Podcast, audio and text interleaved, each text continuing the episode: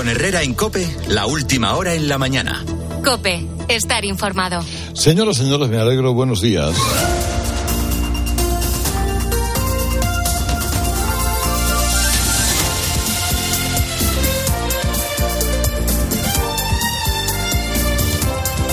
Nos hemos plantado en un viernes 3 de marzo a las 8 de la mañana a las 7 en Canarias.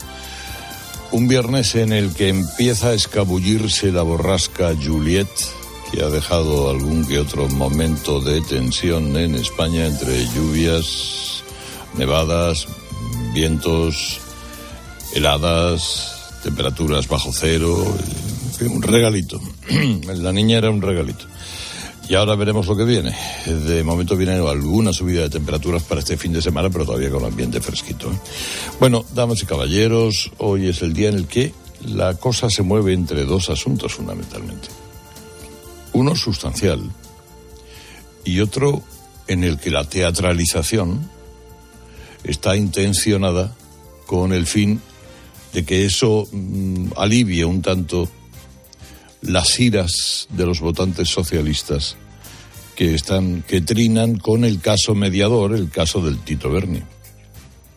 Encontramos a Ferrovial que en uso de su libertad decide una operación empresarial determinada y entonces bueno, les acusamos prácticamente de la pérdida de la Armada Invencible en las costas de Inglaterra. Esa polémica por la salida de Ferrovial de España, ¿quién es el gobierno? ¿Quién es el gobierno? ¿Quién es Nadia Calviño? Para pegarle una bronca a una empresa que toma legítimamente una decisión en función de la legalidad y de los intereses de sus accionistas.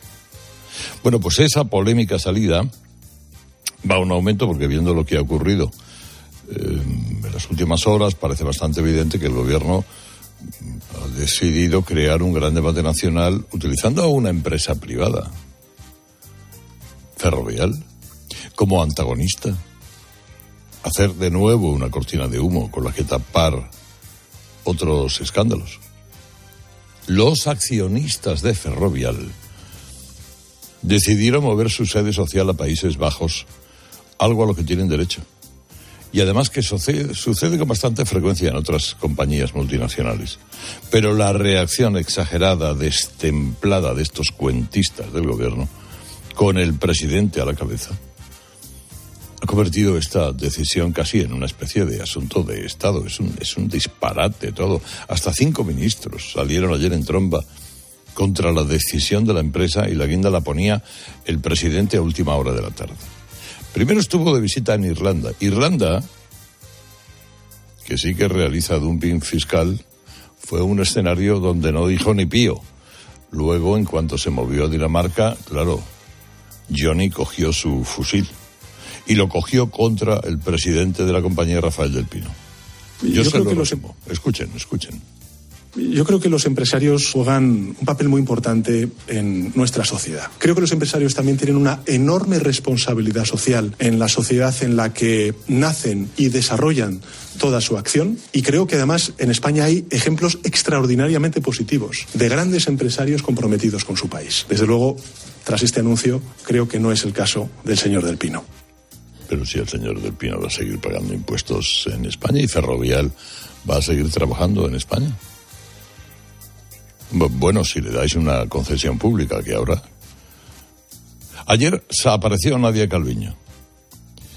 Volvió insistir eh, que, que, le debe mucho a España, como si Ferrovial no hubiera hecho los trabajos que ganó presentando, por cierto, la mejor opción al concurso.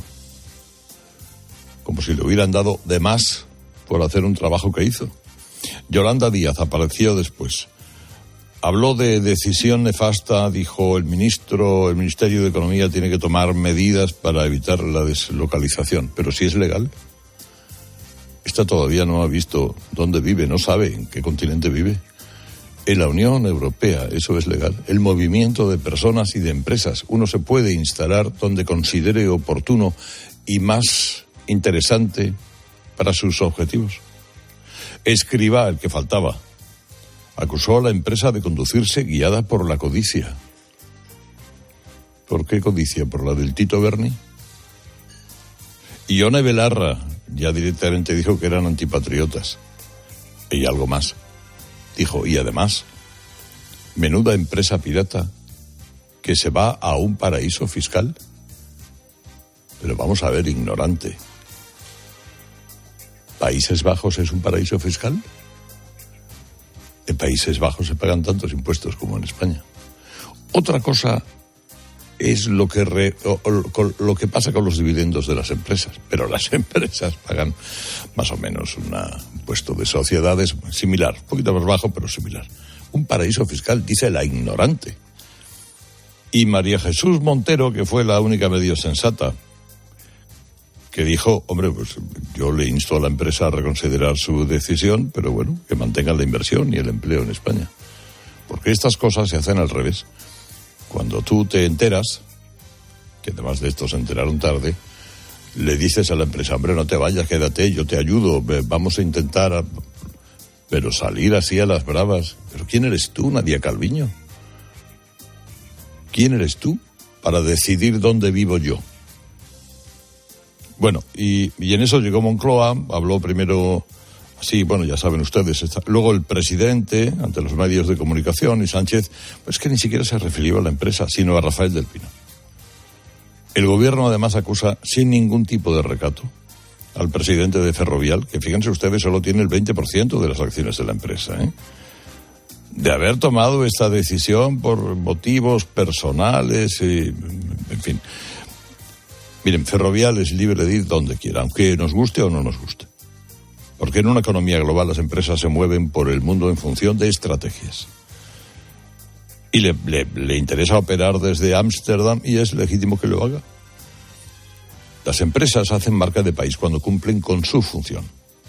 Y la función de una empresa no es darle lustre al gobierno de estos tíos, sino conseguir el mayor valor para sus accionistas. Esto es el ABC de la economía productiva de un país. Los gobiernos ayudan a las empresas a cumplir esa función. Generar riqueza, generar empleo. Marca las reglas de juego para que todo repercuta en beneficio de la sociedad. Pero una reacción como esta no tiene nada que ver con el impacto económico concreto de esta deslocalización.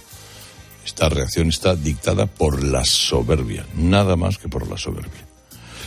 Y además, aquí hablando de patriotismo, estos que están gobernados con Esquerra y con Bildu, cuando acaban de derogar el delito de sedición, de rebajar el de malversación para que aquellos que han estado condenados se vayan de rositas. Bueno, eh, claro, esto es una enmienda a la totalidad del cuento de hadas económico que nos están contando. Eh, pero bueno, miren, vamos a distraer la atención del caso del Tito Berni y sobre todo vamos a amedrentar a cualquier otra empresa que pudiera estar pensando seguir los pasos de Ferrovial, porque el escándalo del Tito Berni avanza en dos ámbitos, el político y el judicial. Ayer se conocieron los nombres de algunos de los diputados socialistas que asistieron a las cenas organizadas por Fuentes Curbelo, el Tito Berni. Todos han dicho, oiga, yo fui a cenar y nada más han anunciado acciones legales contra quienes les vinculen con la trama. Y también tuvimos conocimiento de la declaración general del general de la Guardia Civil que justificó el hallazgo de 60.000 euros en su casa por la pandemia del COVID. Dice que estaba muy creía que el mundo se iba a acabar. bueno, y eh, oiga, aquí la... ¿Cómo se lo explicaría yo? La cuestión está, y es además ahora mismo un debate eh, un debate fundamental en el, seno del Grupo Socialista del Congreso en por qué el gobierno, por qué Sánchez prefiere, de alguna manera, extender la sospecha sobre 120 en lugar de contar exactamente por qué, quiénes y qué hicieron si fueron cuatro, cinco, seis o siete y hay en el seno del grupo parlamentario socialista una sensación de cabreo en este mismo momento que no se la salta, no sé cuál es el animal que salta más, pues un belga malinois, es un perro, por cierto, bellísimo, no, en este momento no se le arriendan las ganancias por el mar de fondo que hay dentro del Grupo Socialista y dentro del Partido Socialista. Hay elecciones en mayo y cada uno está viendo si le llega la camisa al cuello. Partidazo de Cope, un clásico muy plano. Juanma Castaño, buenos días. ¿Qué tal, Carlos? Buenos días. Hemos visto clásicos mejores. Los hemos visto mucho mejores. De hecho, probablemente el de ayer sea de los peores que hemos vivido en los últimos tiempos. Ganó el Barça, ida, semifinales de la Copa del Rey 0-1, con un gol en propia puerta de Militao, después de una jugada de rebote de Kessie por parte del conjunto azulgrana. El Barça estuvo mal, pero consiguió defenderse de un Real Madrid que, a pesar de llegar 25 veces al área, no disparó entre los tres palos. El balance es muy negativo para el Real Madrid de cara al partido de vuelta, que se juega dentro de un mes, el día de miércoles santo. Ese día veremos si el Real Madrid hace la remontada o el Barça se planta otra vez en la final de la Copa. Ahora la previsión del tiempo. Se marcha de España la borrasca y suben las temperaturas, aunque seguirá haciendo frío por la noche. En el Cantábrico y en Baleares pueden caer tormentas con fuertes rachas de viento. En el norte y el interior peninsular habrá niebla y se verán algunas nubes, aunque en el resto de la península tendremos un día soleado. Herrera Incope. Estar informado. Imagina que grabas un anuncio de radio de línea directa y el micrófono del estudio se avería y suena así. Pero te gustaría sustituirlo por uno que suene así de bien. Y decir algo como... Con el seguro de coche de línea directa tienes coche de sustitución también en caso de avería. Cámbiate y te bajamos el precio de tu seguro de coche, sí o sí. Ven directo a lineadirecta.com o llama al 917-700-700. El valor de ser directo. Consulta condiciones. ¿Tú sabes cómo reclamar una factura de la luz? Yo tampoco. Por eso soy de Legalitas, porque cuento con expertos que me ayudan a solucionar los temas que yo no controlo. Por solo 25 euros al mes puedo contactar con ellos todas las veces que quiera. Hazte ya de legalitas en el 900 662 Legalitas y sigue con tu vida. Muchas gracias. Cientos de gracias. Miles de gracias. Que digo miles, millones. Concretamente 8,5 millones de gracias. Porque en 2022, 8,5 millones de personas marcasteis la casilla de la Iglesia en la declaración de la renta. Y más de 84.000 lo hicisteis por primera vez. Siempre junto a los que más lo necesitan. Por tantos. ¿Y tú que vives en un piso? ¿Qué necesitas para tu seguridad? Pues yo vivo en un bajo y tengo un pequeño patio. Es muy fácil acceder y necesito que esa zona esté protegida. Pues con la alarma de Securitas Direct lo estará. Gracias a sus sensores y cámaras de seguridad exteriores, si accede un intruso al patio, lo detectan. Y además, se enciende un potente foco de luz para disuadirlo. Y es que tú sabes lo que necesitas y ellos saben cómo protegerte. Llama ahora al 900-666-777 o entra en securitasdirect.es y descubre la mejor alarma para ti.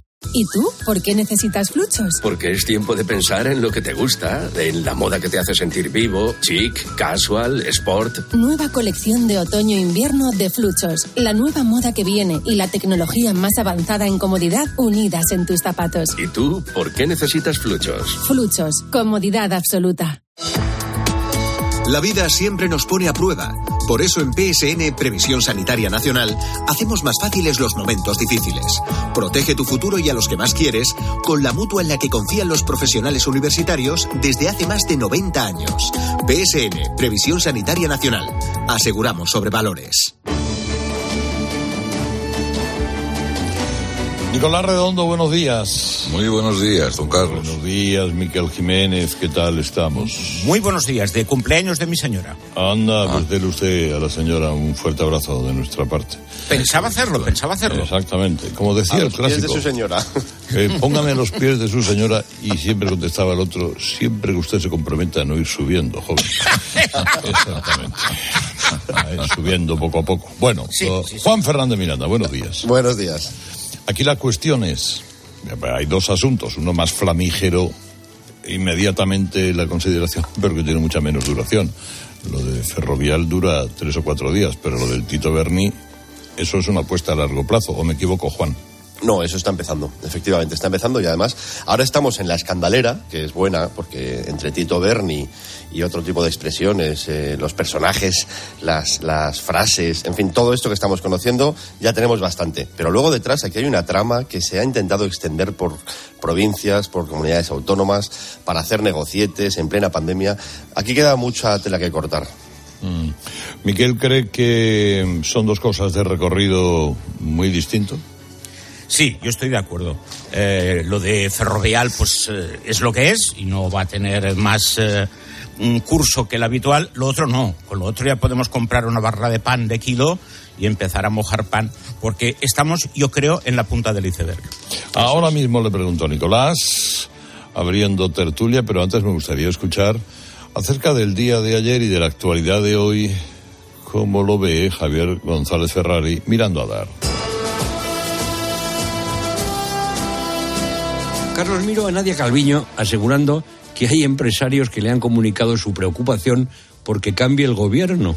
Y me pregunto si la vicepresidenta se ha contagiado irremediablemente del populismo que intoxica este gobierno o si ya venía contagiada de casa y lo que ha hecho durante bastante tiempo es simular solvencia y una categoría que se va esfumando cada vez que abre la boquita. Naturalmente, no quiero decir públicamente quiénes son esos empresarios, ni siquiera off the record, cuando acabó su intervención con Carlos Alsina, tal y como había prometido en su intervención. Imagino la risa de la mayoría de los empresarios, sobre todo los pequeños y medianos, que no reciben de este gobierno más que insultos. O doña Nadia miente al más puro estilo de su jefe y sus compañeros de Consejo de Ministros, o tal vez los empresarios a los que se refería eran todos del sector del ocio, o más concretamente del alterne. Son tal cantidad de frentes abiertos los que tiene Sánchez que los suyos están perdiendo los papeles con acusaciones graves contra el jefe de Ferrovial, a quien escriba el ministro que ha convertido en un caos la seguridad social, tacha de codicioso. Las empresas privadas están para dar satisfacción a sus accionistas. En eso consiste el libre mercado. Pero Sánchez y su gobierno, tan extenso como inútil, lo que añoran y en ocasiones practican es el intervencionismo. Buena noticia de Ibudol de Kern Pharma. Unos padres han salvado la vida de un recién nacido al donar tejido del corazón de su bebé que falleció durante el parto. A los seis meses de gestación detectaron una malformación incompatible con la vida, continuaron con el embarazo y por desgracia el pequeño murió. Pero ha podido salvar a otro bebé que sufría una cardiopatía. Lo han conseguido médicos del Hospital Gregorio Marañón de Madrid. Es la primera vez en España que se produce un trasplante de este tipo. Al dolor de cabeza, ni agua. Al dolor muscular, ni agua. Y al dolor articular, ni agua. Ibudol es el primer ibuprofeno bebible en formato stick pack para aliviar el dolor rápidamente, con agradable sabor y sin necesidad de agua. Al dolor, ni agua. Ibudol tenía que ser de Kern Pharma. Lea las instrucciones de este medicamento y consulte al farmacéutico. Herrera Incope. Estar informado. ¿Crees que al final del día es difícil descubrir algo nuevo? Se nos multiplican los ciberataques suplantando a bancos, a la DGT, a correos, a la agencia tributaria, a la seguridad social. Parece que nada ni nadie está a salvo. ¿Cuáles son estas nuevas amenazas? ¿Quién está detrás de estos ciberataques? ¿Cómo nos podemos proteger? Efectivamente, los intentos de ciberestafas se están multiplicando, como decías, ¿no? Por técnicas de phishing en correos, con mensajes cortos, SMS, incluso con llamadas telefónicas que nos llaman directamente. Escucha a Ángel Expósito de lunes a viernes de 7 de la tarde a 11 y media de la noche. En la linterna de Cope. ¿Compraste un coche entre 2006 y 2013? Puedes recuperar entre el 10 y el 15% de lo que pagaste por él. No pierdas el tiempo. Llámanos al 900-264-820 o entra en arriagaasociados.com. Arriaga Asociados. Hagámoslo fácil. El 25 de mayo de 2006 se celebró por primera vez en la historia el Día Mundial del Orgullo Friki. Vamos a ver. Si hasta el Orgullo Friki tiene su día, tú también te mereces el tuyo, ¿no? Con mi día de la 11 elige tu fecha especial y juega con ella. Todos los días por un euro gana hasta 3.000 euros. Mi día, el sorteo más tuyo. Y recuerda, uno de cada cinco toca. A todos los que jugáis a la 11, bien jugado. Juega responsablemente y solo si eres mayor de edad. Tanto monta, monta tanto Carlos Herrera como Naranjo. Y este domingo van a disfrutar como niños de un sensacional arroz sabroz con almejas. Venga, saborea esta receta de sabroz y disfruta del sabor del mejor arroz en su punto. Descúbrela en cope.es junto con otras recetas fáciles y deliciosas. Pásate a sabroz y aprovecha todas sus ventajas. Ya está aquí Mar Vidal. ¿Qué tal, Mar? Buenos días. Buenos días, Carlos. ¿Cómo estamos? Vamos a hablar de la tomadura de pelo laboral. ¿Qué análisis haces de los datos de empleo? Bueno, pues mira, lo que sabemos es que según las cifras del Ministerio de Seguridad Social tenemos 20 millones de trabajadores, que son casi 90.000 afiliados más que en enero. Hasta ahí bien. Según el Ministerio de Trabajo también, el paro solo creció el mes pasado 2.618 personas, lo que lo deja en 2,91 millones. Pero si te soy sincero, Carlos, dan ganas de abandonar el análisis de estos datos mes tras mes, por lo menos hasta que se entreguen cifras homologables y que contemplen correctamente pues a las personas que están activas y a las que no. Y, y es que no lo digo yo, lo dice Eurostat, que denunció a principios de febrero que las estadísticas que ellos realizan sobre el empleo en los países europeos se vieron afectadas por los ajustes, decían ellos, realizados por el Ministerio de Trabajo. De ahí que ese organismo europeo incluyera una depuración retroactiva de los datos del SEPE o los datos que el SEPE le remitió en meses anteriores. El resultado final es que se tenían que sumar 173.000 personas desempleadas más a la cantidad publicada originalmente por el gobierno español. Bueno, pero es casi eh, es imposible tener una comparativa fiable. Exacto, es que to todo en este gobierno es un decorado. Más ejemplos. Mira, el gobierno hace la media de los últimos años con respecto al comportamiento del empleo en febrero en cada uno de esos años.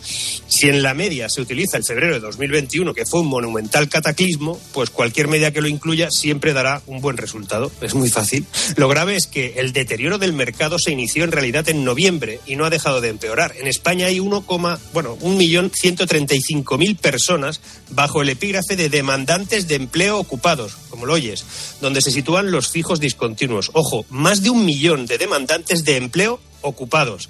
En septiembre eran 800.000. Otro dato, en cinco meses 297.000 nuevos demandantes de empleo ocupados han cesado de actividad como fijos discontinuos. Antes, al cesar de actividad pasaban a ser parados, pero ahora quedan excluidos de la relación del paro registrado. Y no hay manera de comparar nada con nada, salvo una cosa, el número de contratos registrados que fueron 359.000 menos que en la comparativa anual, es decir, una tasa interanual que cae un 24%, algo que pasa por noveno mes consecutivo, por cierto. Y de esto oirás hablar muy poco. Como tampoco de cómo puede ser que con récord histórico de personas trabajando, las horas trabajadas sean menos que cuando teníamos dos millones de trabajadores menos. Es que es muy ilógico. Al analizar los contratos indefinidos, donde más de la mitad son a tiempo parcial o fijos discontinuos, se destapa que aquí no se crea empleo, se distribuye una y otra vez.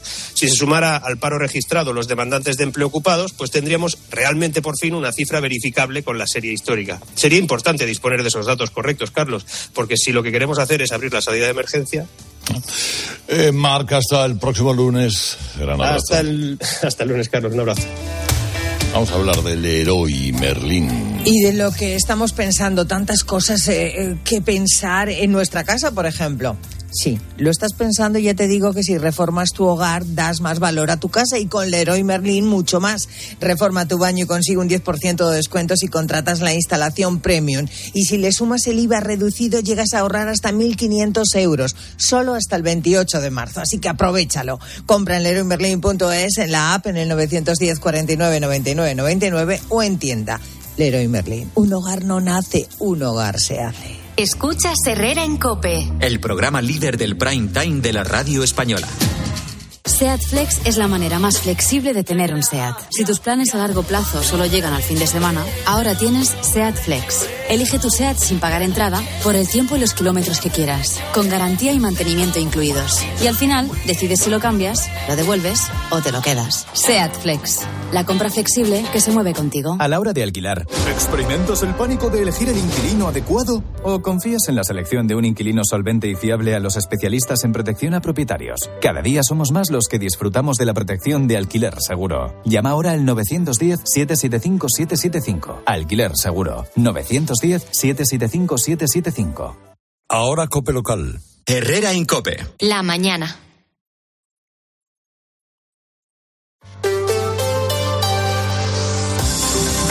Cope Madrid.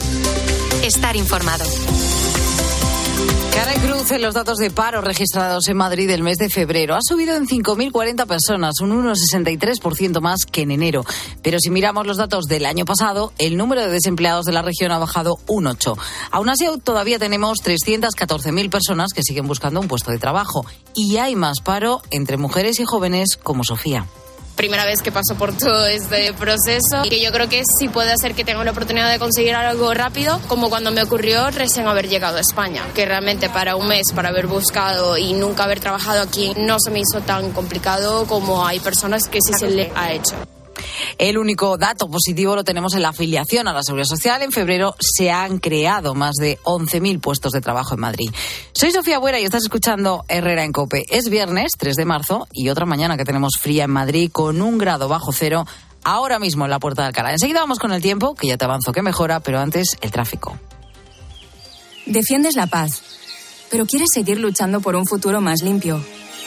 Con energía producida en Europa Vives en una democracia, pero no cedes cuando se trata de proteger nuestro planeta. Quieres la neutralidad climática en Europa. Las energías renovables son el camino. Día a día, somos más quienes nos unimos para lograrlo. Europa eres tú. Vamos con el tráfico en las calles de Madrid. Oficina de pantallas del Ayuntamiento, Inmaculada Landeras. Buenos días. Hola, muy buenos días. Como buen viernes, está siendo mucho mejor para los conductores mañaneros. No tenemos ningún incidente, niveles circulatorios realmente bajos. Tan solo vamos a destacar la M30, que ya no tiene problemas importantes, pero sí un tráfico más intenso en las proximidades del edificio El Ruedo. También puntos de acceso, tanto para entrar como para salir, como la plaza de José María Soler o la prolongación de O'Donnell y de los accesos de las carreteras nacionales. Solo vamos a destacar el Paseo de Santa María de la Cabeza, Paseo de las Delicias y la Avenida del Mediterráneo. Pues nos marchamos ahora hasta las carreteras de la región. Dirección General de Tráfico, Patricia Arriaga, buenos días. Buenos días. Pues a esta hora pendientes de un accidente que está complicando a lo largo de dos kilómetros la entrada a Madrid en la A3 a su paso por Rivas Este. Al margen del accidente, dificultad propia de hora punta en la entrada en la A4 en Pinto, especialmente en la A42, la carretera de Toledo a su paso por Parla y ya en la M40 en Vicálvaro y Coslada en sentido A2, barrio de la Fortuna en dirección a 6 y en la M50 en Alcorcón en dirección a la carretera de A Coruña. De salida también van a encontrar intensa la A3 en Rivas y la A4 en Butarque. Parece que el frío nos va a dar una tregua. 8 y 27. Descubra una nueva experiencia Lexus. Le invitamos a conocer el nuevo centro autorizado Lexus Majadahonda con más de 3.000 metros cuadrados de exposición y de taller. Acérquese y pruebe la gama de vehículos Lexus 100% eléctricos, híbridos enchufables e híbridos autorrecargables. Nuevo centro autorizado Lexus Majadahonda, calle Ciruela 1, Polígono El Carralero. Lexus Experience Amazing. Lexus Madrid les ofrece la información del tiempo. Aunque la cosa va a mejorar esta mañana, seguimos con aviso amarillo por bajas temperaturas. Será esta tarde cuando las máximas suban hasta los 12 grados y a partir de del fin de semana termómetros que suben en ascenso y que pueden llegar hasta los 15. Nacho es óptico y su hermana, que no ha visto el escalón, se ha caído y se ha roto una pierna. Hermanita, necesitas gafas, pero también el seguro de Verdeama, que te ayuda con profesionales cualificados que te atienden en casa. AMA, seguros para profesionales sanitarios y sus familiares. Si eres familiar de un profesional sanitario, disfruta también de las ventajas de AMA. Infórmate en amaseguros.com o en el 911 75 40 37. 911 75 40 37. AMA, seguros para profesionales sanitarios y familiares.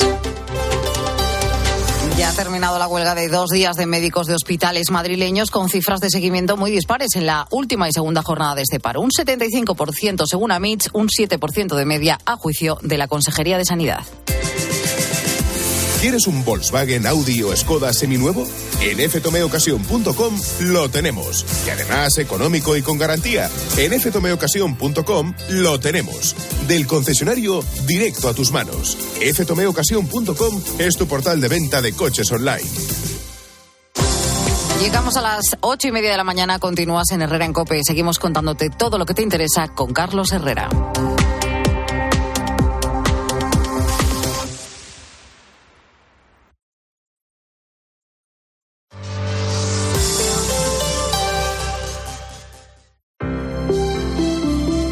Buenos días. En el sorteo de mi día de la 11 de ayer, la fecha ganadora ha sido 30 de enero de 1929. Número de la suerte, el 10.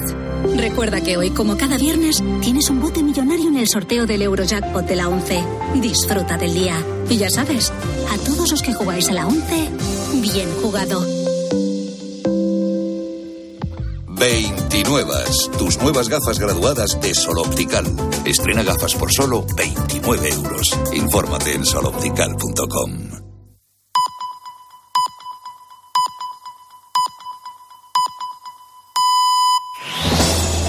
Con Herrera en Cope, la última hora en la mañana. Cope, estar informado. Ocho y media, siete y media en Canarias, hora de la pizarra. Enrique Cocero, buenos días. Buenos días, Carlos Herrera. Bueno, ayer Pedro Sánchez habló de Rafael del Pino en Europa. Eso ha levantado una alerta en esta pizarra. Vamos a hablar de la personalización. Un recordatorio antes de empezar. Ayer hablábamos de cómo Nadia Calviño confundía voluntariamente país con gobierno por la decisión de Ferrovial de mover su sede social a Países Bajos. La frase exacta fue España le ha dado todo a Ferrovial. Es una decisión que va contra el interés y la imagen de nuestro país. Y que digo yo que cuando el 85% de la facturación de una empresa viene de países extranjeros, pues yo no tengo claro que nadie le haya dado todo a alguien y quien está quedando mal ahora mismo es el gobierno. Un símil muy obvio. Messi y Ronaldo. Ellos no se quedaron a jugar en sus países de origen porque sus respectivas ligas, no les iban a hacer destacar. Eso sí, defienden la camiseta nacional, pero su juego profesional estaba en España, Francia, Italia o Inglaterra. Lo que está en cuestión, por lo tanto, no es lo mucho que Ferrovial ha crecido en España. Ferrovial se vio fuerte y se lanzó a ampliar perspectivas y podríamos decir que con todo éxito. Lo que está en cuestión es si el gobierno está por facilitar un tejido productivo, un tejido fiscal, financiero, laboral y una estabilidad legislativa como para que Ferrovial siga avanzando desde España. Claro, bueno, eh, Finca, no es una cuestión de país, como pretende hacer creer esta populista de Nadia Calviño, es una cuestión de gobierno, que es una cosa que no conviene confundir. Correcto. Y dado que no ha gustado la decisión, Pedro Sánchez ha ido a por la persona, a por Rafael del Pino. Le acusa de no querer pagar el impuesto de grandes patrimonios y de no estar comprometido con su país. Aclarar que el impuesto es una medida arbitraria del gobierno para recaudar más. Además, lo que se va es la sede social a Países Bajos. Rafael del Pino no se va a nacionalizar holandés. ¿Qué ganas ya le deben estar entrando? Segundo, que Rafael del Pino tiene una fundación que está apoyando la educación y ha dado becas a estudiantes que sí han supuesto un retorno enorme para España. Y aquí Pedro Sánchez se comporta como él mismo critica cuando el presidente del Partido Popular viaja a Europa. Si Feijóo critica al gobierno en Bruselas, Pedro Sánchez le tacha de desleal por criticar a España. Pero es que no es por España, que es por el gobierno. Pues lo mismo de lo que acusa, pero con mayor delito, porque Del Pino es un ciudadano, no un rival político. Pero el presidente del gobierno no ha dudado en ponerle de vuelta y media. ¿Dónde? Pues ante Europa. Ahí es donde Pedro Sánchez quiere pelear sus confrontaciones, en un territorio en el que todo es un conflicto político, porque le permite confundir ideología con actividad empresarial o cultural o periodística o judicial. Todo esto es lo que le permite argumentar confundiendo nuestro país con su gobierno. Bueno, segundo asunto. En Ucrania, Bakhmut eh, parece que va a quedar eh, registrada en los libros de historia. Dime por qué. Porque las fuerzas ucranianas resisten en Bakhmut y se han atrincherado esperando un nuevo ataque ruso. Mientras ellos resisten, hoy Estados Unidos y Alemania hablarán de nuevas ayudas a, a Kiev. Les animo a que cojan un mapa y busquen en el mapa Bakhmut. Hacia el este, la ciudad rusa más cercana está a poco más de 200 kilómetros. Si se desciende desde Bakhmut hacia el sur, Donetsk está a 80 kilómetros hacia abajo. Donetsk 115 kilómetros al sur, que ya toca con el Mar Negro, y de ahí 350 kilómetros hasta Crimea, territorio ocupado ahora mismo por Rusia. Por el camino ciudades de las que hasta ahora hemos oído hablar poco, como Verdiansk o Krikiliva, pero que si sale bien el plan ruso, ya no nos serán ajenas. Claro, y todo esto está en juego porque no es algo a lo que Rusia quiera renunciar, imagino. En efecto. Así que las fuerzas rusas han estado atacando Bakhmut ya por meses y el sitio se ha convertido en una de las batallas más sangrientas de la guerra. La lucha continúa en Bakhmut las 24 horas del día. La situación es crítica, dijo Volodymyr Nazarenko, subcomandante de la Guardia Nacional de Ucrania. Los rusos no miden sus pérdidas al tratar de tomar la ciudad por asalto y las fuerzas ucranianas tienen como objetivo infligir tantas pérdidas al enemigo como sea posible. De hecho, en 24 horas ya han repelido 85 ataques rusos, lo que prueba cierta la tesis anterior. A los rusos no les importan sus propias bajas. Bueno, más o menos como la táctica soviética en Stalingrado. Tal cual. Hasta el lunes, Enrique. Hasta adiós, el lunes, adiós, Carlos. adiós. Hasta. Bueno, ayer escuchaba yo al, al trono Ángel Expósito con, con un caso impresionante, el milagro en el hospital Gregorio Marañón. Démonos cuenta de lo que es, lo que ha hecho esta gente. Tron, buenos días. De lo que ha hecho esta gente, buenos días, Tron. Y lo que han hecho sus padres. Ponte en el lugar de la madre que te voy a contar. Primer trasplante en España de válvula- válvulas de corazón de un bebé fallecido dentro del vientre de la madre. El coordinador, el coordinador de trasplantes del hospital es el doctor Braulio de la Calle y nos contó lo siguiente. Resulta que se detecta en un embarazo complicadísimo que la niña es incompatible con la vida. Bueno, aún así, los padres deciden tirar para adelante, quieren ver a su hija sabiendo que, que no va a vivir. La niña muere en el parto. Expulsa a la madre a la niña. Mira lo que nos cuenta el doctor Braulio de la Calle. por la actitud, por la valentía y las decisiones de, de unos padres que, a pesar de que sabían que el bebé no tenía una posibilidad de, sobrevivir, tomaron la decisión de finalizar la gestación y además llevar a cabo la, donación después de- del fallecimiento. Los médicos permiten a los padres velar el cuerpecito de la niña. Nueve meses. Muere en el parto. Y entonces tienen diez horas los médicos para, para operar, para extraer las valvulitas del corazón. Ponte en situación de esos sanitarios, ¿eh? Claro, le pregunto, le pregunto al médico, bueno, ¿cómo son esas valvulitas? ¿Qué sacan de ahí? Mira, escucha, Braulio. Puede tener eh, menos de 5 milímetros. Pasó a quirófano para realizar la, la donación cardíaca y enviar ese, ese órgano a un banco de tejidos y una vez procesados pues se han implantado en, en otro bebé. como una lenteja. Esas valvulitas se extraen, se ponen a disposición de la Organización Nacional de Trasplantes y ya se han implantado con éxito en otro bebé. No sabemos más. Me parece una historia entre milagrosa, admirable, solidaria, supercientífica. ¡Joder! Me parece la historia perfecta. Sí, sí, me lo es, lo es, lo es. La- Impresionante el esos padres. esos padres, Bueno, ¿no? bueno, El ejemplo de los padres es algo Ponte en, el lugar, ponte en el lugar de esa madre, con el cuerpecito dentro, sabiendo que ya está muerto, y ponte en el lugar de esos médicos y de ese sistema de la ONT. es, es- no puede haber mejor historia, Carlos. Bueno, te escuchamos hoy a las 7. Adiós, familia. Nicolás Redondo, Miquel Jiménez, Juan Fernández Miranda. Le pregunto a Nicolás Redondo, proyección de los asuntos que hoy en día son cabecera informativa. Por una parte uno que creo que tiene un recorrido, bueno, en fin, pues durará lo que dure la explosión esta de, de fantasía de- decorada, de agresividad, y otro que desde luego atenaza las bases mismas y los intereses mismos de buena parte del grupo socialista en el Congreso del Partido Socialista. Nicolau.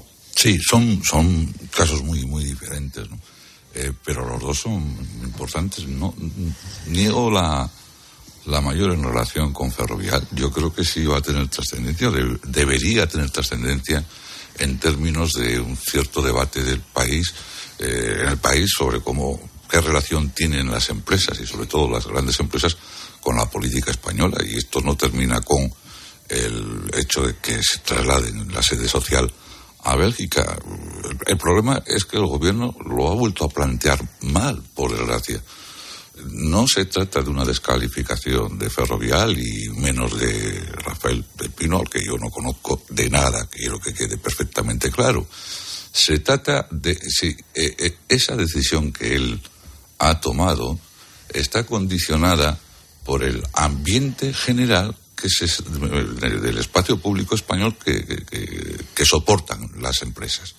Sí o no, puede haber de las dos cosas, puede haber eh, una, una influencia de lo que está sucediendo en España y puede haber decisiones estratégicas. Pero bueno, en cualquier caso, ese es un elemento que para mí es básico y que luego lo analizaremos si queréis. Y el, otro pues tiene to- todos los ingredientes. ¿no? Decían que la genialidad de Berlanga era hacer absolutamente normal lo que era absolutamente anormal. Y ese era el punto de genialidad de sus grandes películas. Bueno, pues aquí lo vemos todo concentrado, ¿no? Porque ya veremos, ya veremos, ya veremos dónde va eh, la, línea de la corrupción, hasta dónde llega la línea de la corrupción.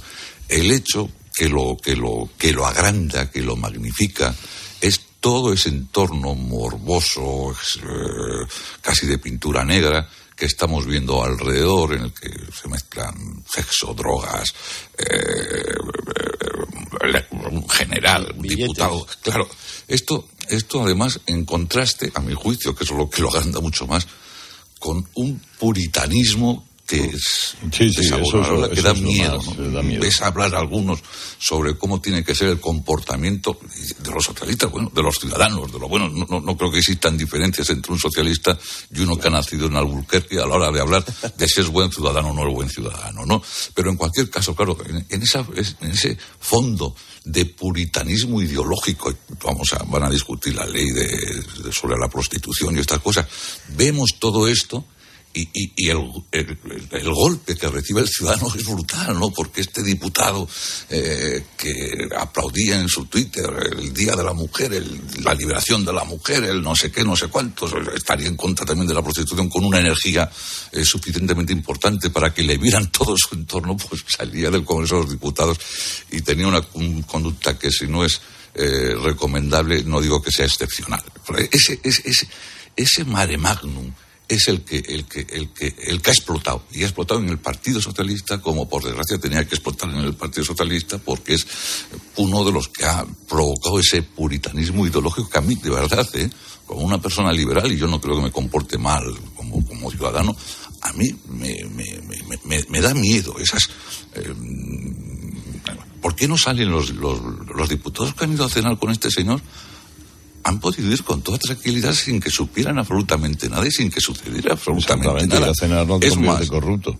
Quiero decir que probablemente ellos, que, claro, no sé quién decía ayer, ¿no? Es que el diputado después de, se, va a su casa. Bueno, el diputado que es de Madrid, sí, el diputado que es de provincia, pues si le dice a tu compañero, oye, vamos a cenar a no sé qué sitio pues igual le dices que sí que.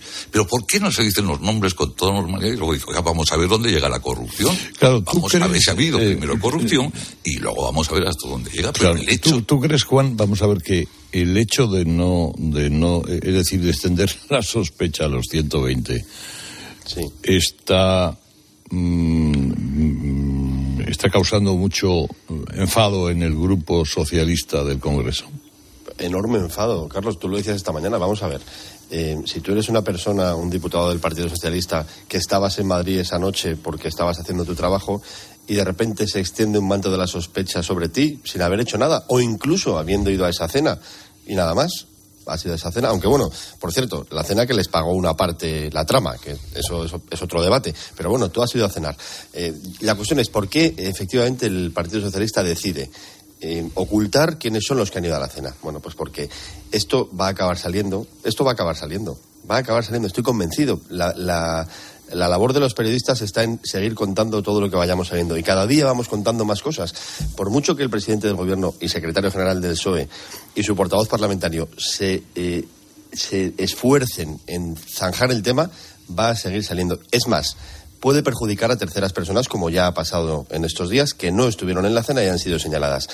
Em, el problema es que si tú ahora sales y dices, hay estos siete eh, diputados que fueron a cenar y se fueron a su casa, nos faltan cinco. De alguna manera está señalando a los otros cinco.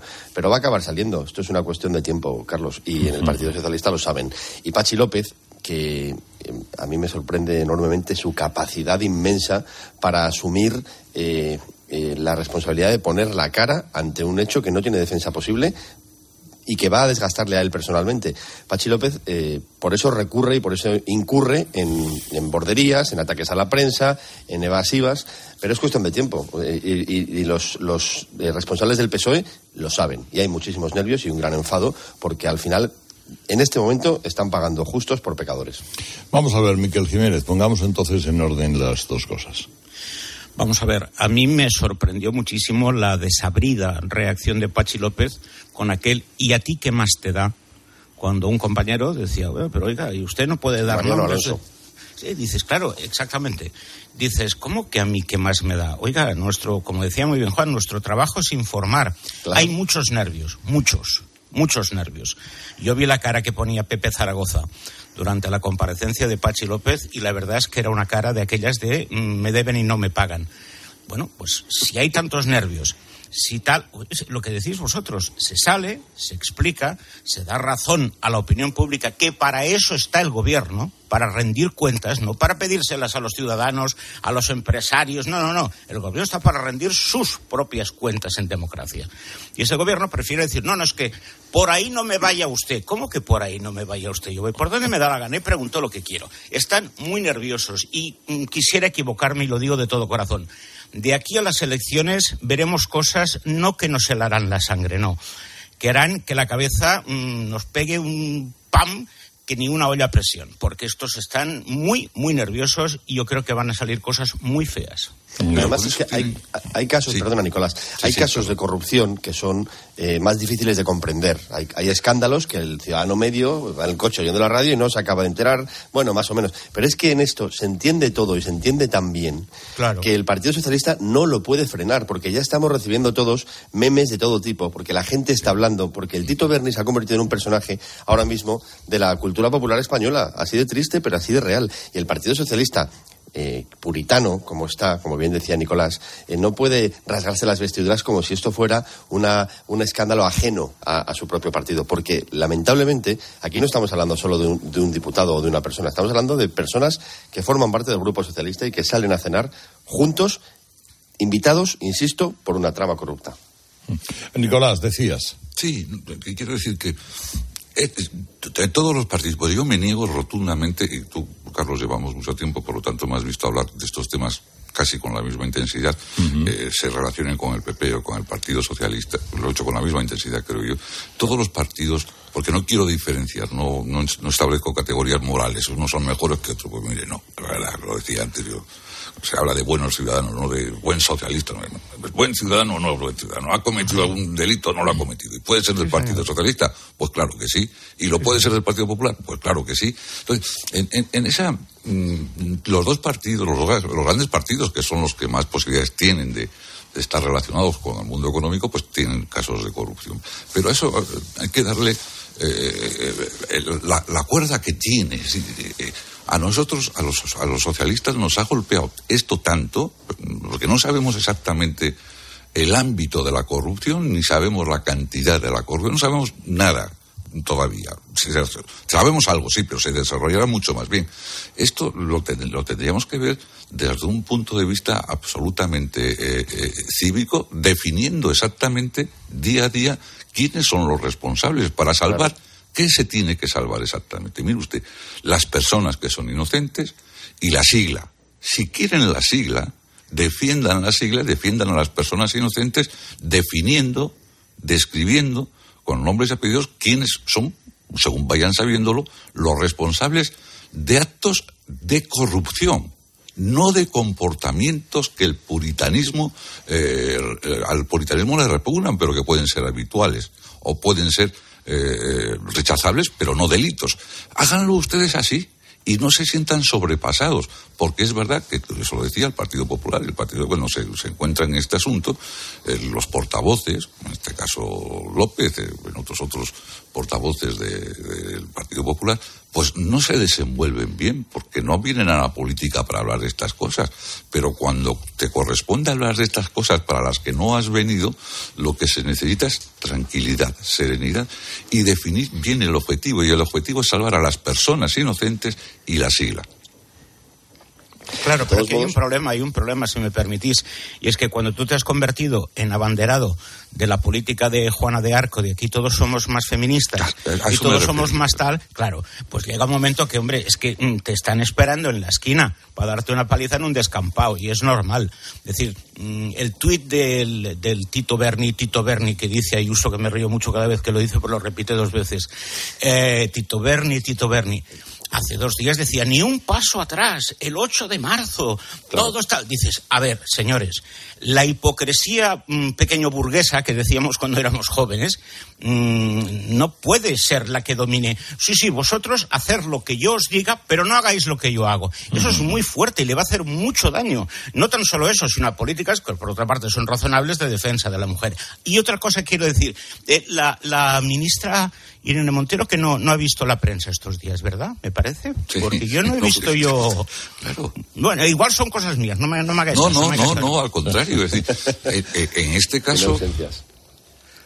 En este caso está introducido un elemento que es básico, que son mujeres prostituidas. Eh, Imaginemos que esto sucede en otro partido político, ¿cómo Bueno, reaccionaría? El problema, el problema que tenemos en la política española, y que yo mm, lo refiero a la izquierda porque es lo que más me duele, es el- el- el- el- el- la desproporción con la que enfrentan los problemas ajenos y sus propios problemas. Sí, Bueno, señor.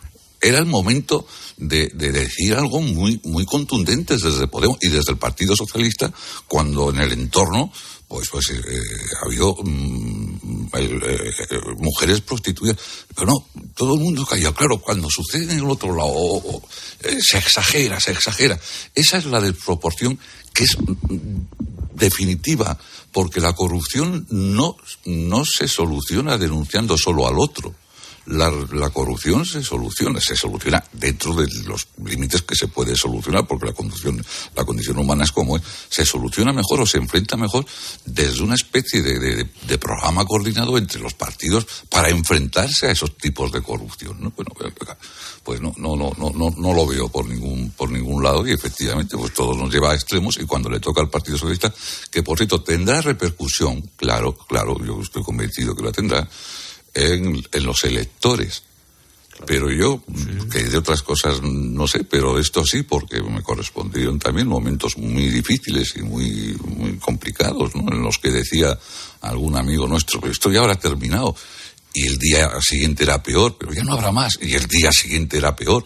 Y personas honradas, eh, pues se desmoralizaban. Lo que sí sé seguro, sí sé seguro, que mucha buena gente, no los caraduras, ¿eh? que también los hay aunque no hayan cometido delito, no los que tienen la cara de piedra, pero la buena gente de los partidos políticos, en este caso del Partido Socialista, están totalmente desmoralizadas. Es que a mí me sucedía en algunos momentos que iba a un mitin y, y estaba yo más más, más enfadado, más triste, más melancólico, eh, más revelado que los propios eh, militantes del partido, porque eso te va hundiendo, por los propios afiliados, porque eso te va hundiendo moralmente, ¿no? Y esto yo sí estoy convencido que afectará muy notablemente a la iniciativa, a la, alegría con la que te tienes que enfrentar a una a unas campañas electorales tan importantes como las que vienen, claro. Pero y una cosa más, eh, comentabas tú, Carlos, esta mañana eh, el hecho de que el general retirado que está en prisión eh, lleva varios días en prisión, se ha reafirmado después de su declaración que seguirá en prisión y sin embargo Tito Berni no solo no está en prisión, sino, que no le nadie ha pedido el despacho. Nadie ha pedido que vaya a prisión, ahora sí, ahora lo ha pedido Vox, pero la Fiscalía no, y la Fiscalía pone trabas para que se registre su despacho. no, porque la Fiscalía dice, no, no, habrá que preguntarle a la presidenta del Congreso, tendrá que ser el Supremo el que pregunte algo. Sí, sí, pero oiga, ¿usted quiere que sepamos qué ha pasado en esta trama o usted prefiere que no lo sepamos y que Tito Berni siga circulando por ahí dando entrevistas o moviendo lo que tenga que mover? Esto eh, es una estrategia deliberada para eh, apuntar al y aquí hay una estrategia mediática también desde la Moncloa para apuntar al general de división retirado de la Guardia Civil, que yo no seré quien le defienda porque eh, las acusaciones son fortísimas, pero esto no lo ha hecho todo el general retirado. Aquí Tito Berni tiene mucho que decir. Y sin embargo, van pasando los días y Tito Berni sigue campando a sus anchas por, por Canarias. Esto es importante. Y además, la Fiscalía, y eh, siento reiterar aquella frase manida de Sánchez Sí. de, de quién manda en la fiscalía, quién pone el fiscal. ¿De quién Eh, depende fiscal- la fiscalía? De quién depende la fiscalía, efectivamente. Eh, la fiscalía tendrá que dar una explicación y exigir. Ahora ya sabemos eh, que Vox ha pedido la- la- el ingreso en prisión. Y bueno, puede que esto cambie las cosas, pero, pero por favor, es que no podemos tolerar que este señor siga circulando por ahí como si, como si la cosa le. pidiendo perdón. Pido perdón a mi familia que está siendo víctima. Oiga, está siendo víctima de lo que a usted se le imputa, no de lo que nosotros contamos. Claro. Esa es otra desproporción. Que, es una desproporción. No sé si existe un, eh, justificaciones eh, jurídico-técnicas, no, no, no, lo sé. Pero en principio sí parece sorprendente que uno de los, de los afectados esté en prisión y uno y el otro no, no, lo esté teniendo, se supone que unas posiciones de responsabilidad parecidas. ¿no? Parecida, porque fíjate que en la trama, Nicolás, un matiz, eh, está el mediador, y del mediador salen dos, dos hilos. Uno apunta al general de división y otro apunta al Tito Berni, que entre ellos no, no se conocían. Es decir, están en dos posiciones similares, que es esa extensión de los planes del mediador para, para y, hay una, y hay una pregunta más.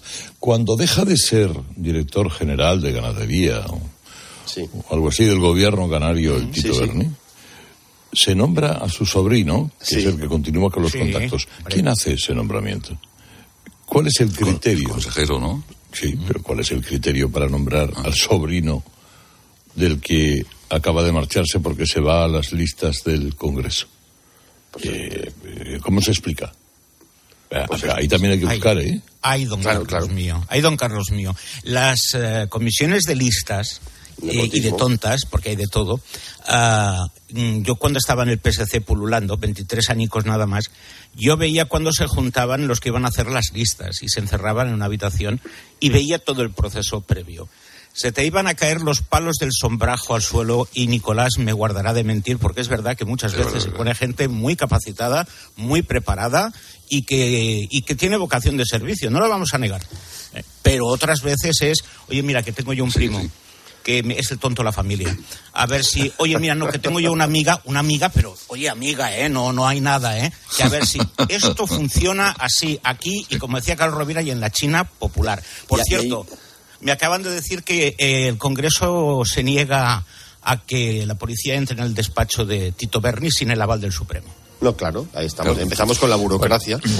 pero, pero en todo caso, Carlos, respecto a tu pregunta, que es muy pertinente, es que aquí hay una escandalera y hay unas sospechas, hay una trama extraña de, de ¿cómo decirlo? De, sí, de sospechas de corrupción y algunos escándalos concretos en el PSOE de Fuerteventura, que salpica al PSOE canario.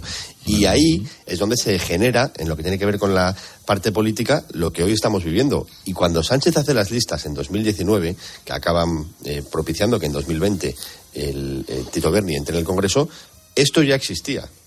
Esto ya existía.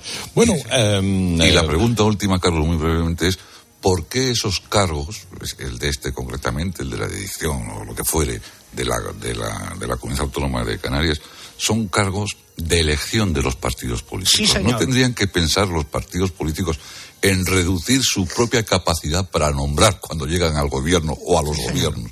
Y no se pueden nombrar, un país no funciona si puedes nombrar a 5.000 o 6.000 cada vez que cambia un gobierno.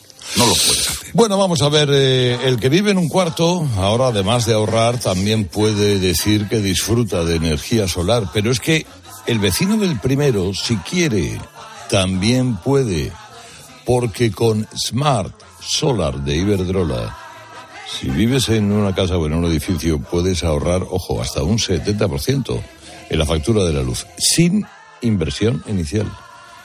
Además, gestionan todas tus subvenciones y te compensan la energía que te sobra. Cambia la energía solar con Iberdrola. Más información en iberdrola.es, en el 924 24 24 o en sus puntos de atención. Empresa colaboradora con el programa Universo Mujer. Herrera Incope Escuchas Herrera en Cope. Y recuerda, la mejor experiencia y el mejor sonido solo los encuentras en cope.es y en la aplicación móvil. Descárgatela. ¿Arturo vais de camarero? Va a ser que sí. pues ponme un colacao. ¿Caliente como el fuego o mejor fresquito? Quemando. Quemando. ¿El de la tele? como manda el jefe, que aquí cada uno se lo pide a su manera. Marchando a tu colacao. ¿Tú sabes cómo reclamar una factura de la luz? Yo tampoco. Por eso soy de legalitas, porque cuento con expertos que me ayudan a solucionar los temas que yo no controlo. Por solo 25 euros al mes puedo contactar con ellos todas las veces que quiera. Hazte ya de legalitas en el 900 662 Legalitas y sigue con tu vida. Los que vivimos en una casa hemos podido. Y los que vivimos en un edificio también. Con Smart Solar de Iberdrola tú también puedes ahorrar hasta un 70% en tu factura de la luz con la energía solar. Vivas en una casa o en un edificio. Más información en iberdrola.es, en el 924 24 24 o en nuestros puntos de atención. Cambia la energía solar con Iberdrola. Empresa colaboradora con el programa Universo Mujer. Muchas gracias. Cientos de gracias. Miles de gracias. Que digo miles, millones. Concretamente 8,5 millones de gracias. Porque en 2022, 8,5 millones de personas marcasteis la casilla de la Iglesia en la declaración de la renta. Y más de 84.000 lo hicisteis por primera vez.